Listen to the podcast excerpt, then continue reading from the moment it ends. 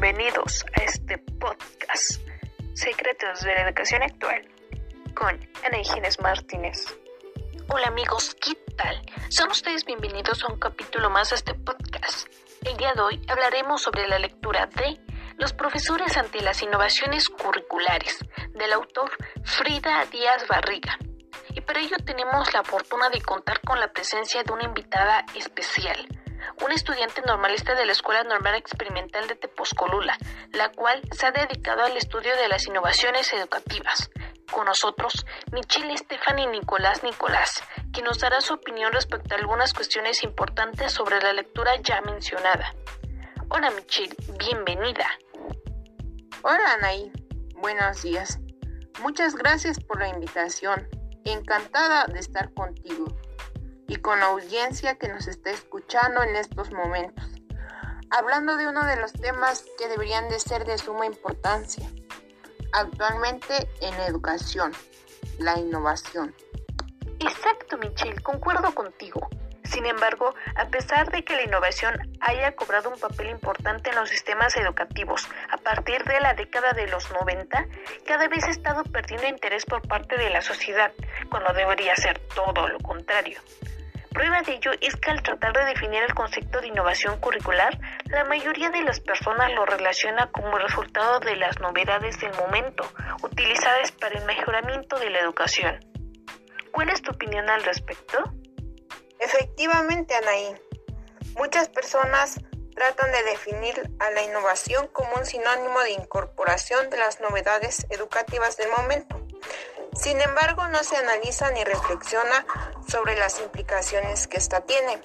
Por ello es importante aclarar que como lo establece la UNESCO, la innovación curricular es un proceso de destrucción creadora, es decir, una invención que responde a una demanda sensible en la sociedad, con la intención de lograr un cambio profundo en paradigmas y prácticas sociales y educativas producto de la reflexión y en consideración del contexto y personas involucradas en el proceso. Por lo visto es un proceso muy largo y riesgoso. Y con errores, pues no se conocen a prioridad ni el camino ni los resultados. Prácticamente es un juego de azar, en donde el que no arriesga no gana. ¿Quiénes son los personajes que fungen un papel fundamental en el desarrollo de la innovación curricular? Sin duda alguna son los profesores en conjunto con la sociedad o comunidad en general. Existe una gran diversidad de docentes. ¿Cuál crees que sea la razón por la que ellos deciden innovar? O mejor dicho, ¿de dónde provienen las innovaciones? Proviene de distintas situaciones como lo es el campo de la didáctica y psicología, los enfoques administrativos de planeación estratégica, el análisis institucional, etc. Todo dependiendo de la vocación que cada profesor tenga. Frida Díaz Barriga establece que la innovación en la escuela se argumenta en torno a la realidad social del mundo y por ende los modelos educativos caducan constantemente, lo que origina la necesidad de una reinvención constante. ¿Cuál es tu opinión al respecto? Que es totalmente cierto. En los últimos años la sociedad cambiaba rápidamente y por ende la educación también debe de hacerlo para que nosotros no nos quedemos estancados y logremos adaptarnos de buena forma a la sociedad.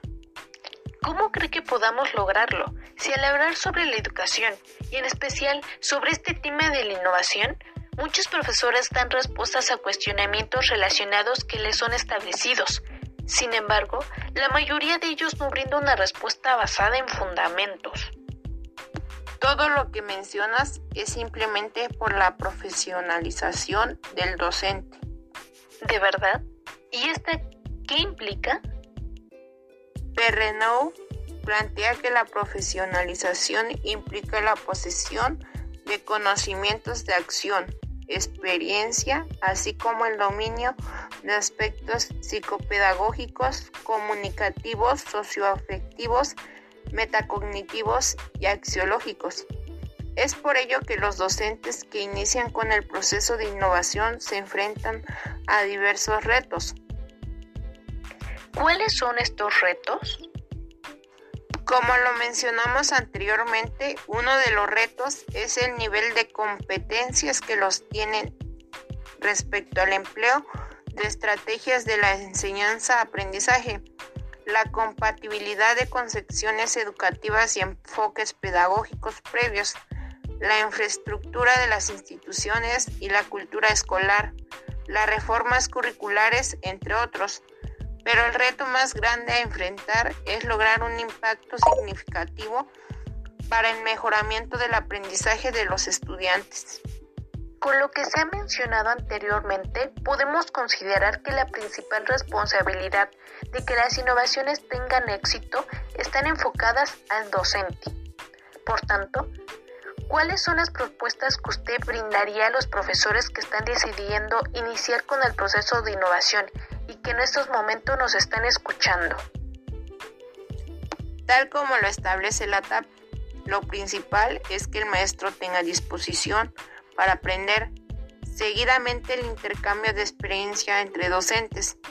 Contar con un mentor en especial, en especial si es un profesor principiante. Reunirse entre profesores para trabajar en torno a un proyecto común enfocado a las situaciones, problemas que se enfrentan en el aula y plantear propuestas innovadoras, argumentadas y pertinentes al contexto de referencia. Es evidente que cuando un profesor decide innovar, se está enfrentando a una gran diversidad de factores que intervienen en este proceso, no solo con el profesor, sino con la comunidad en general.